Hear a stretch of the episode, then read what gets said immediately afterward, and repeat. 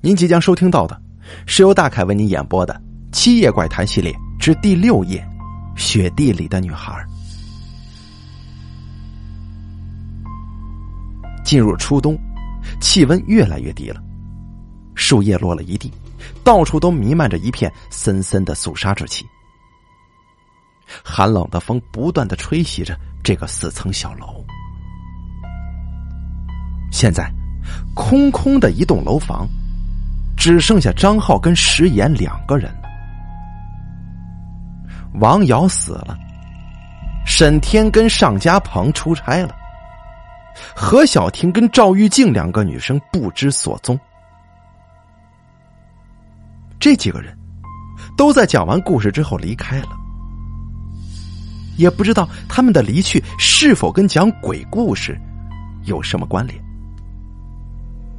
张浩跟石岩的心中不免忐忑起来。时间总是飞快的，令人惊心呢。说话间，周末又到了，终于可以休息了。张浩没出去，一个人躲在房间里，激烈着打着 CS 游戏。他正玩的不亦乐乎呢，突然觉得一阵冷风从身边吹过，好像有个人。从自己的身边走过了，然后又站在了自己的身后。他不禁打了一个长长的冷颤，屏住呼吸，猛地回过头去。但是啊，他的身后是空空如也的，只有门帘兀自抖动着。转过头来，他发现电脑屏幕上竟然一片漆黑。刚才的画面转眼就不见了。他重启了一下，这电脑仍然是什么反应都没有。开灯，灯不亮；拿起电话的话筒，这话筒里面也没有半点声音。又有一阵冷风从自己的身边吹过，好像有人从自己的身边走过。他惊恐的回过头，可身后仍然是空无一人。他坐不下去了，赶忙去找石岩，看看是不是楼里停电了。找到石岩的时候，他发现他也正在房间里，不停的摁着电灯开关呢。张浩不由得长长松了口气呀，看来这是真的停电了。这两个人并没有其他的事儿，就坐在一起聊天。今天呢是特殊的一天，是怪谈社聚会的日子。两个人说着说着，就不可避免的又聊起了那些曾经的可怕遭遇。这一天，张浩讲起他遇到过的一个短发少女的故事。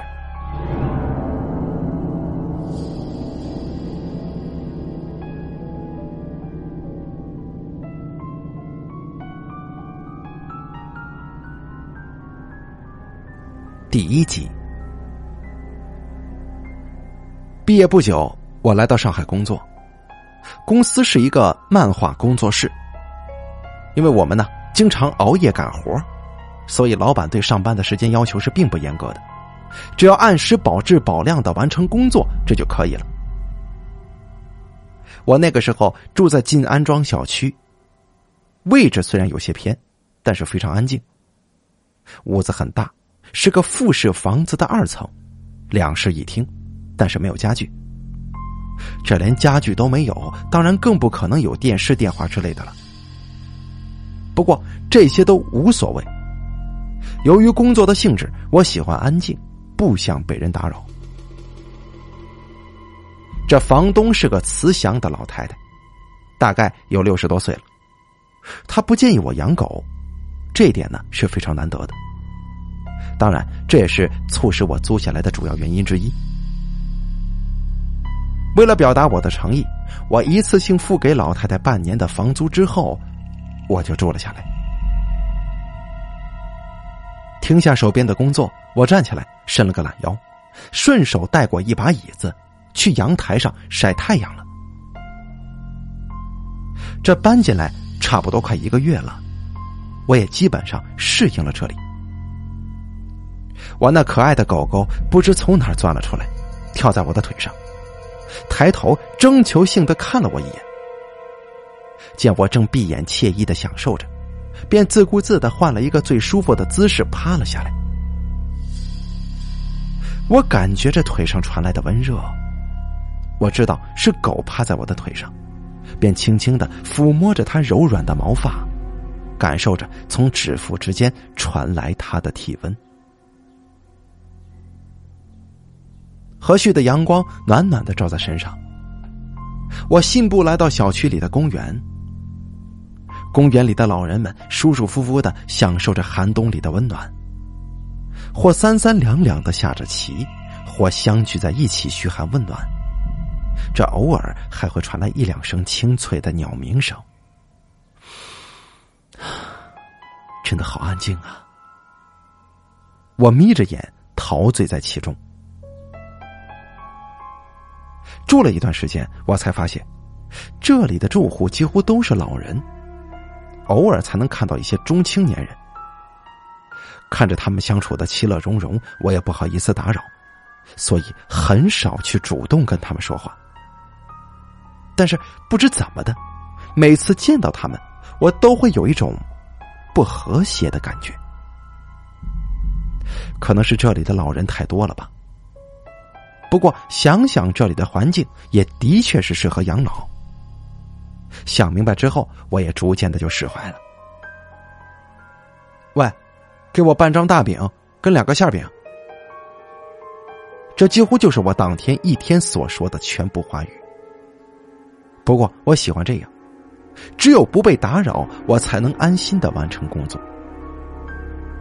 这里唯一让我不满意的就是小区附近的交通不太方便。每天都要步行到一公里以外的超市，才能买到东西。这么不方便，也不知道那些老人家是怎么过的。穿着拖鞋，我端着咖啡走进窗口，看着公园里散步的老人们。不过仔细想想，自己似乎并没有见过小区里的老人买过东西呀。放下手中的咖啡，我转身看了看墙上的老式挂钟，已经是七点零八分了，应该为我的狗准备晚餐了。窗外下起小雪，纷纷扬扬，到处都是洁白一片的。我伸着懒腰，总算搞好了一幅漫画创作了。仔细看看，觉得非常满意。我起身为自己又泡了一杯咖啡，目光不经意的看到床头柜的电子钟。这时间呢，已经是凌晨两点十五分了。端着泡好的咖啡，缓缓的走到窗口，慢慢的推开窗户。这干冷的空气立刻就灌了进来。我深深的吸了口气，将这股清凉吸了一个彻底。雪还在下着，覆盖了整个小区。放眼望过去，银灰色的一片。小区里几乎所有的窗户都熄灯了，黑洞洞的，只有几盏路灯依旧朦胧的亮着。南方是很少下雪的，牵着狗走在小区里，我享受着难得的静谧雪夜。我这个人呐。经常熬夜，早已习惯在凌晨时分遛狗，这样倒也清静。这好在狗狗也适应了。一路走来，雪地上留下了一长串的狗爪印，还有人的脚印。我的身后突然传来踩雪的声音。哎，这么晚了，怎么还有人呢？我回过身子，伸着脑袋张望着，我心中不免狐疑起来：不会是小偷吧？透过婆娑雪景，我看到了一个娇小玲珑的身影。哎，好像是个女孩啊！我有些不敢肯定。身影渐渐走近了，果然，来人是个女孩，而且还是个短发女孩。她穿着一件乳白色的高领毛衣，下身穿着一条紧身牛仔裤，身后还跟着一只傻傻的京巴狗。哦，原来也是遛狗的呀。他的时间居然跟我一样，看来也是个夜猫子嘛。我心里就是这样想的。女孩越走越近，经过我身边的时候，女孩原本不经意的一瞥，突然无限惊讶起来，而我也得以近距离的看清女孩的样貌：秀气的瓜子脸，一双水灵的眼睛，再配上弯弯的柳叶眉，娇娇的俏鼻，精致点缀的樱唇，衬的是栩栩如花。女孩俏生生的站着，楚楚动人呢。哇，这好漂亮的女孩啊！我顿时就看呆了。走，走啊！女孩低头轻唤，拉扯着京巴狗。但是这京巴狗也许是极少看到同类，竟然跟我的狗勾搭起来，赖着不肯走了。我憋红着脸。有意识的避开女孩的面孔，四处看着，慌张极了。呃，哎呀，这天气可真好啊！啊，不对呀，现在还下着雪呢。呃，你这外套颜色真的挺鲜艳呢。人家穿的是白色的。啊，呃，你好漂亮啊。还是不能这么说，这样会显得我太轻薄了。哎呀，快点想出来呀！我应该。应该跟他说点什么好呢？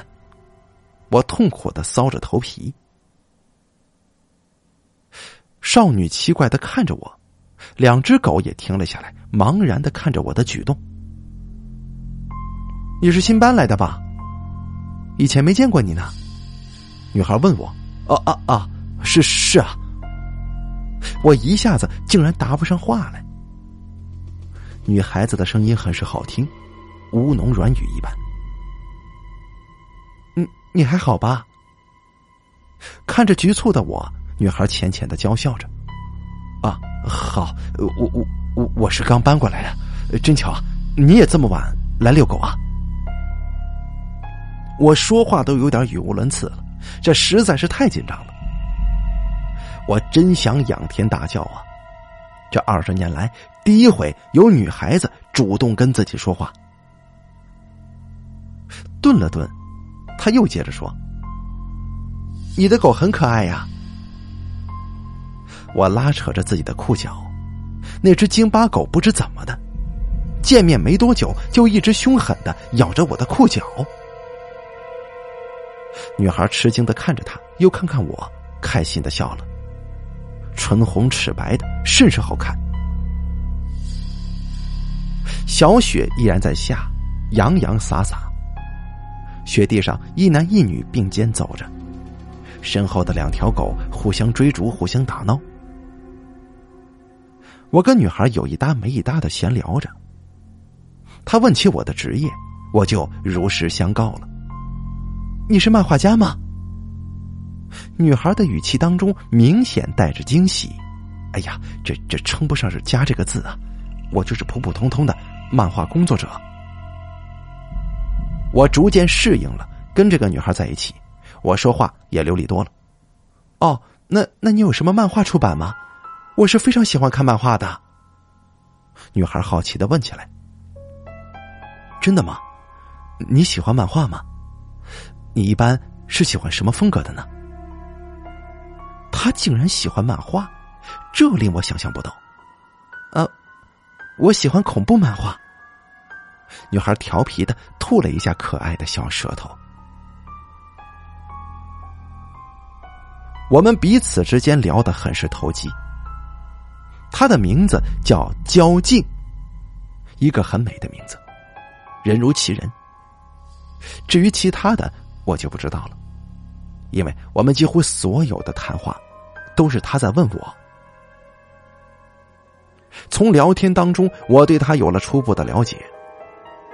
她是一个非常温顺的女孩，对我很热情，至少我是这样觉得的。这都三点多了，想不到咱们已经聊了一个多小时了。我裤袋里的手机准时震动起来，要是在平时的话，是提醒我该回家工作的时候了。嗯，我也该回家了。焦静对着我淡淡一笑：“那好，我我送你吧。”不用了，你快回家吧，他已经不行了。焦静指着我的狗，自己忍不住笑出声来了。我奇怪的看了过去。这条可恶的肥狗居然要死不活的累趴在地上直喘气儿呢，真是丢人呐！哎，那我先走了，嗯，明天你还来吗？我这可真是无奈呀，在美女面前把脸丢大发了。焦静点了点头，也不说话，眼眸当中划过一丝忧伤。明晚见吧。我见焦静点头答应，这才转身离开。我拉扯着肥狗，还稍微的用劲儿把它踢了几下子，不满意的嘀咕着：“看来呀，我得给你减肥了。照你这么吃下去，还不得成糖尿病啊？”焦静一直目送着我远去，叹了口气，低头对着京巴狗说：“咱们也回家吧。”焦静牵着京巴狗一直向前，静静的走着。踩在雪地上沙沙的声音也越来越远了。随着焦静在雪地上渐渐变浅的脚印，他的身影也缓缓的消失在了雪夜当中。空气里原本还弥漫着淡淡的清香，但此刻突然被吹来的风给吹散了。这一切。似乎未曾发生过。回到了家，我久久不能入睡，脑海里都是我跟他在一起的情景。这想着想着，也许是太累了，迷迷糊糊的也就睡着了。遗憾的是，第二天醒来的时候，我发现我自己感冒了，这头非常的晕，看样子感冒的还挺严重的。第二集，天终于黑了。我早早的在昨天碰面的地方等着交警。很快，白色雪地里走来一个女孩，还有一只白色的京巴狗。哎呀，你你真的来了！我有些激动。原本对他能否到来，我是没有什么信心的。是啊，哎，你看起来气色不是很好，是不是病了？交警说话的时候低下头，好像显得略微有些害羞。我没事我就是吃坏肚子了。我连忙吸着鼻涕掩饰说：“昨天晚上这雪就已经停了，现在小区的主要干道被清扫的很干净。茫茫夜色里，两个人并肩走在其中，彼此畅谈着共同的爱好。”第三天，当我再次醒来的时候，发现这感冒更加严重了。尽管我已经注意保暖、按时吃药，挣扎着起了床，但是我觉得就是很奇怪，这病怎么就是不见好呢？不见好也就罢了，反而越来越重了。再次见到焦静的时候，他有些埋怨的白了我一眼。眼眸当中微微的闪亮。你怎么流鼻涕了呢？啊，是吗？我哦，我就是吃的太辣了啊，没什么事儿。我强颜欢笑着说。接下来的几天呢，我的感冒越来越严重。即便如此，我还是每天坚持后半夜两点准时去遛狗。尽管直觉告诉我这一切都是那么的不正常。但是我仍然忍不住，我就是想要去见他。一周之后，下午五点钟左右，不行了，这这高烧四十度，再这样下去的话会死人的。我拿出夹在腋窝的体温计，扔在了一旁。我挣扎着起了床，必须得去看医生了。我，我怎么病得这么厉害了？我的步子微微的有些疲软，身形也不是很稳健。我艰难的走在小区的路上，恍恍惚惚的想着。这走着走着，我突然就停了下来，愣愣的看着前方。对面，焦静穿着一身得体的校服，手提书包，正在向这边娇俏的走过来。什么？他他是个学生吗？我晕乎乎的想着。焦静原本还有同学有说有笑的跟他一起走，可是大老远看见我之后，焦静就低着头不说话，似乎是要故意避开我似的，直到缓缓的与我擦肩而过。哎，静！我无力的呼唤了一声。焦静的步子放慢了，他向前走了几步，最终停下来，犹犹豫豫的转过了身。顿时我就惊呆了。焦静原本灵秀的双眸看向自己的时候，竟然满是恐怖跟畏惧呀！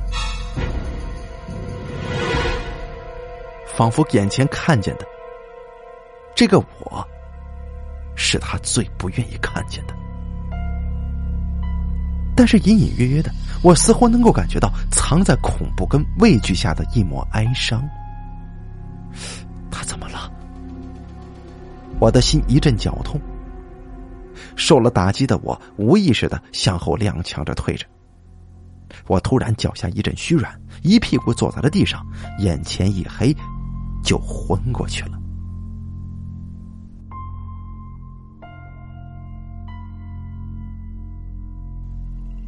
无数次迷迷糊糊中醒来，又昏沉睡过去，直到再次迷迷糊糊的醒来。我直挺挺的躺在床上，身上盖着一条厚重的棉花被。我，我这是在哪儿啊？我挣扎着想要起来，但是身上一点力气也没有。又看了看周围，好半天才反应过来，是在自己家里呢。原来，当我晕倒之后，被房东老太太看到了，她把我送回了家。至于一个老人如何把一个一百来斤重的半死人弄回家，我就没心思知道了。不过老太太这几天呢，一直在为我操心的忙碌着，这倒是让我感动不已。一个老的快不行的中医刚刚走，他在我面前呢，一个劲儿让我多休息，还说了一些其他的话，但是我不记得了。不过唯一让我觉得奇怪的是。这都二十一世纪了，怎么还有人穿长衫呢？土不土呀？我艰难的坐了起来，全身的肌肉酸软无力，把靠背的枕头垫高了一点，舒服的靠在上面。狗这个时候也跳了过来。几天没见这家伙了，他反倒胖了，看来呀，又麻烦房东老太太了。轻抚着狗的下巴，此刻我的脑子里只有一个疑问：他是个学生，每天六点左右就要去上学，凌晨两点到三点却有精力出来遛狗，难道他每天只睡三个来小时吗？虽然有时候我为了赶稿子也会这样，但是一连七八天都是如此的话，那这就很可疑了。想到这里，我不禁紧了紧被子。还有，自从我遇到他之后，就开始生病了。难道这只是巧合吗？想着想着，我迷迷糊糊的又睡着了。不过，突如其来的窒息感惊醒了梦中的我。我正在做着噩梦，想要大口喘气。这强烈的窒息感让我清醒过来。这个时候，我惊恐的发现眼睛怎么也睁不开，双眼似乎已经牢牢的粘在了一起。更可怕的是，我现在的意识居然前所未有一般的清醒。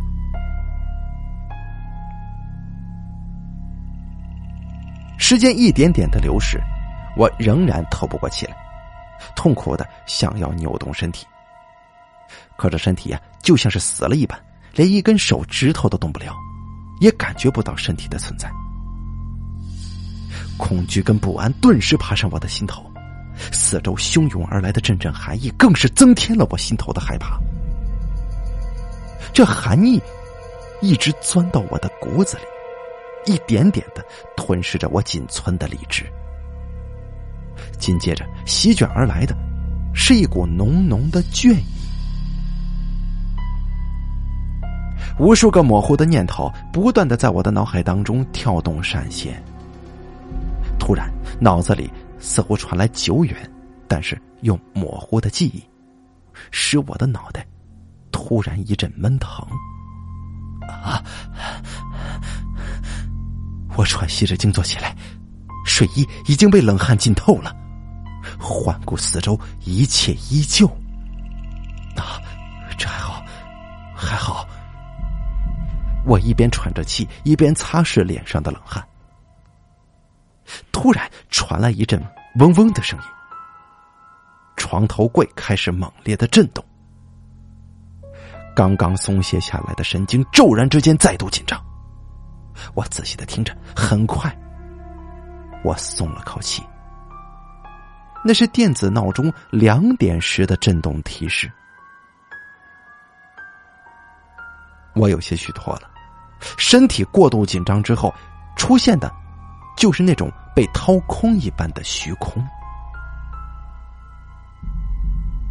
这个时候响起了敲门的声音。这敲门声急促而显得沉闷。这都这么晚了，房东找我什么事儿啊？我这里只有房东来过，不会有别人。掀开被子，准备下床开门，可是我的身体还没有恢复呢。我刚刚站立，这又是一阵眩晕传来。张口说话吧，这一种呕吐的感觉。还汹涌上来了。突然，这敲门声变成重重的砸门声了。我这一动，心脏就不争气的狂跳一气。可是这砸门声还在继续呢，一声声的，仿佛砸在我脆弱的心脏上。我有些恼怒的望着大门，听这声音呢。我知道，这绝对不会是房东老太太，绝对不会的。房东老太太敲门的时候是非常轻柔的，只是轻轻的敲几声，声音不大，但是有节奏。房东老太太她从来都没有用力砸过门，这到底是谁呢？我的大脑飞速的转着。不是房东老太太，会是谁呢？难道说是劫匪吗？这砸门声一直持续着，声音大的震耳欲聋。不会是房东老太太被他们害了吧？不然他怎么到现在也没什么反应呢？我我该怎么办？我越想越害怕，心惊胆颤。方寸大乱。我知道你在，我有话对你说。砸门声突然停下来了，传进来的是一个熟悉的女声。哦，原来是焦静啊！我重重的叹了口气，我几乎瘫软在床上了。我这身体本来就没恢复，又受到如此惊吓，当然这够我受的。我深吸了一口气，等体力稍作恢复，我怕门外的交警等急了，我想先应承下来。来，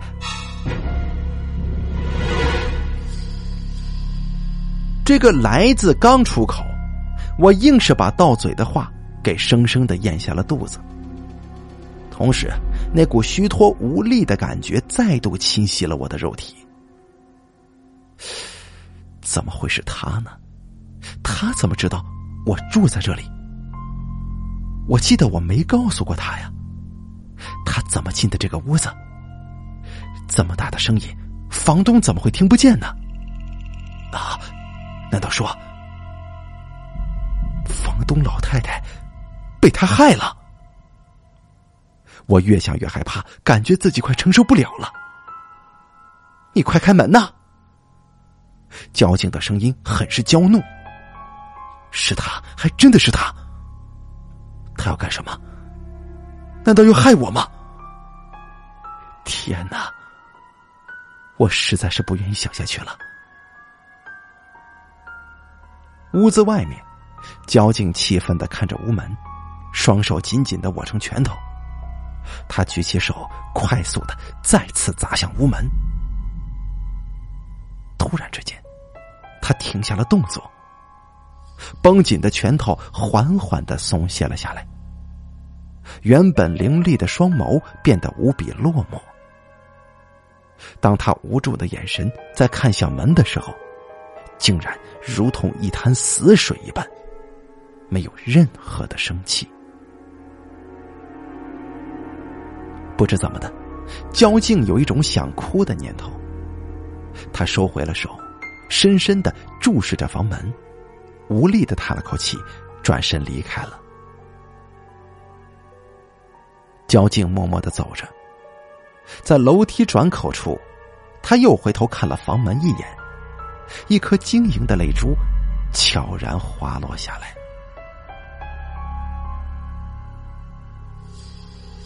第三集，第二天，房东老太太见我可以下床行走了，甚是高兴。可是我呢，却怎么也高兴不起来。越来越多的疑问堆积在我的脑海当中：这个女孩到底是什么人？她怎么知道我会住在这里呢？她怎么又会半夜三更不睡觉出来遛狗？我找不到任何合理的解释。我能想到的答案，就是，他并非是人呢。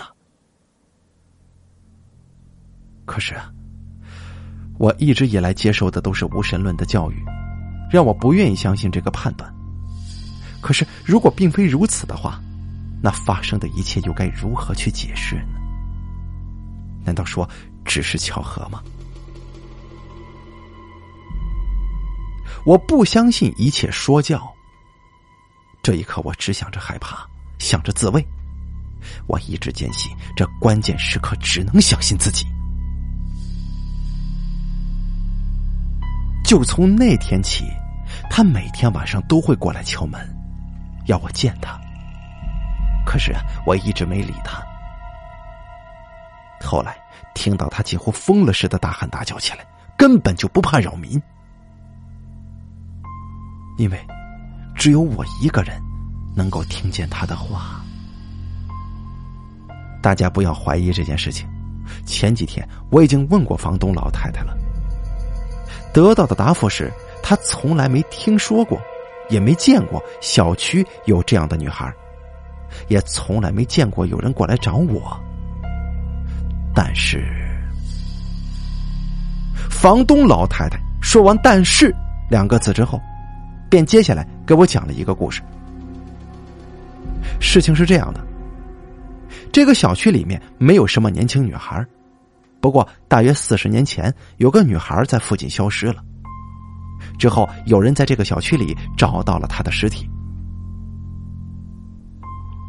这个故事挺简单的，简单的甚至让我无法接受。不管房东老太太说的是真是假。我决定鼓起勇气跟焦静做个了断。时间就是今晚。我一声不吭的坐在房门后面，静静的等待着女孩到来。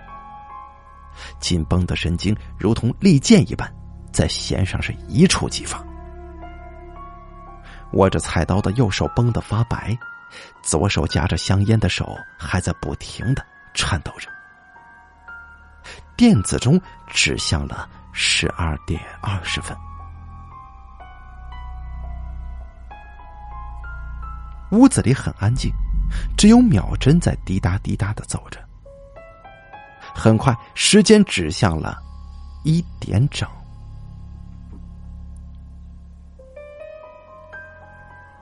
肥狗似乎预知到了什么，肥滚滚的身体瑟瑟的发着抖，他直往床底下钻。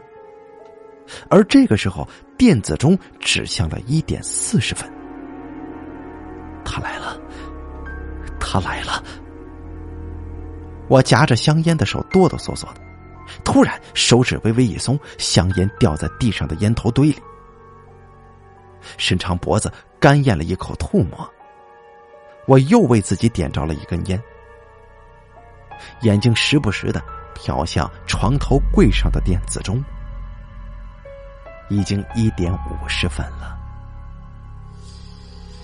将手中的半截香烟重重的扔在地上，我站了起来，焦躁不安的看着房门，呼吸越来越急促了，紧握着刀把的手抓得更紧了，眼睛不时的看向电子钟。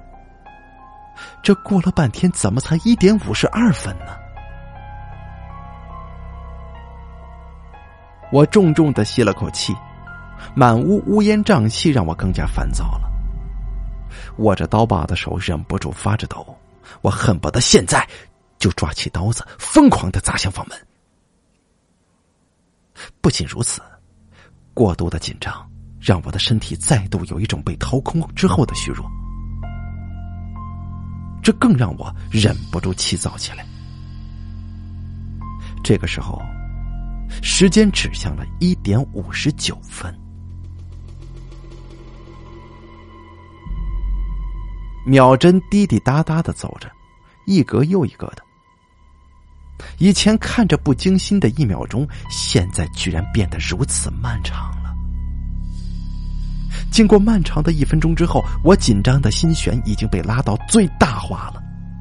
这稍微的惊吓都可能导致这根弦断掉，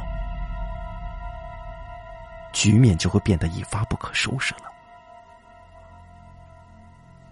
僵持了十数秒钟之后，我一屁股坐在了椅子上。我实在是太紧张了。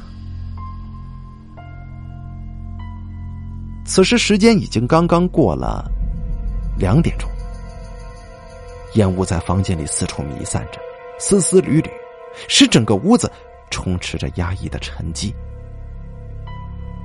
这个时候，已经是两点四十分了。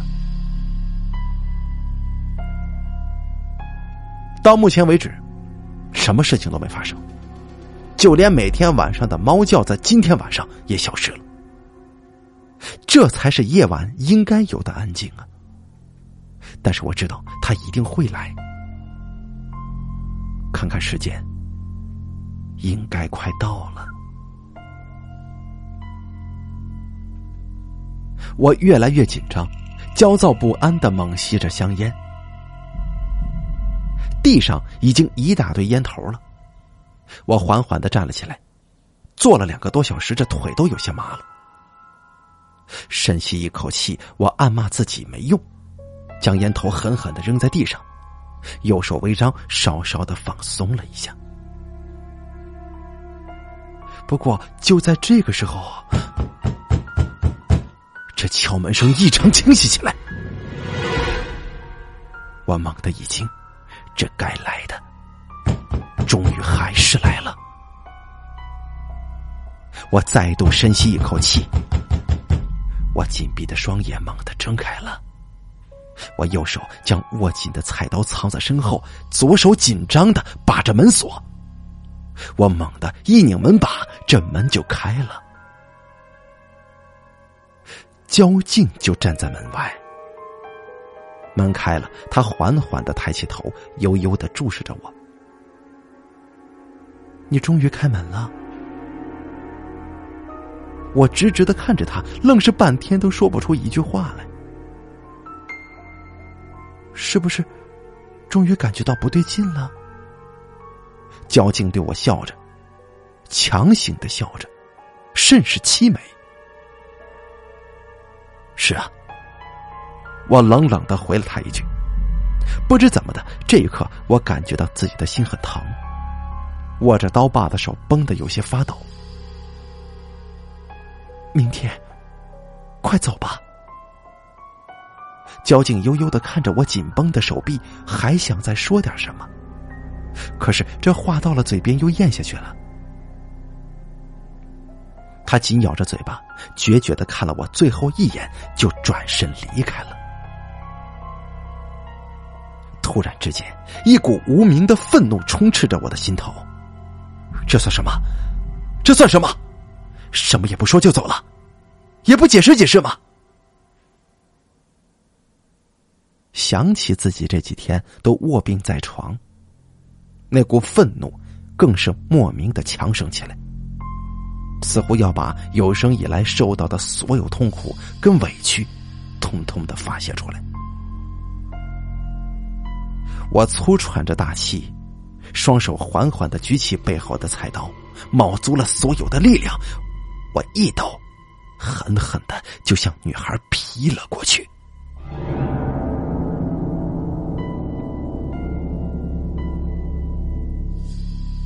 但是，这刀劈在了门框上，女孩犹豫了一下，最终还是低着头向前走。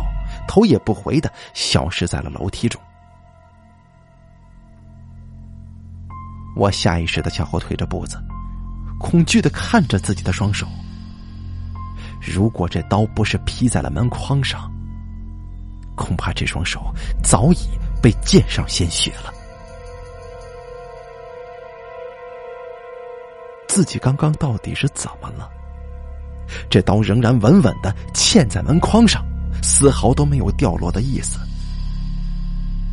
我一屁股坐在了地上，握着刀把的手疲软了，虚汗止不住的顺着脸颊一直流到下巴上。到了晚上，思来想去，我决定还是要搬走。第二天，当我向房东老太太说出来的时候，她丝毫没有表现出任何的惊讶。这倒是让我大吃一惊。难道说她知道我今天会搬走，还是说早就知道会有这么一天呢？当然，问题已经不重要了，重要的是我已经搬出来了。多余的房租我没有拿，就当是感谢老太太这么多日子对我的照顾。本来南方是很少下雪的。但是这个冬天却下了好几场雪。是啊，出奇的多。我的心情随着身体一样，在整个冬季慢慢的复原了，不想再回忆起什么。在我的潜意识里，我已经把他忘了。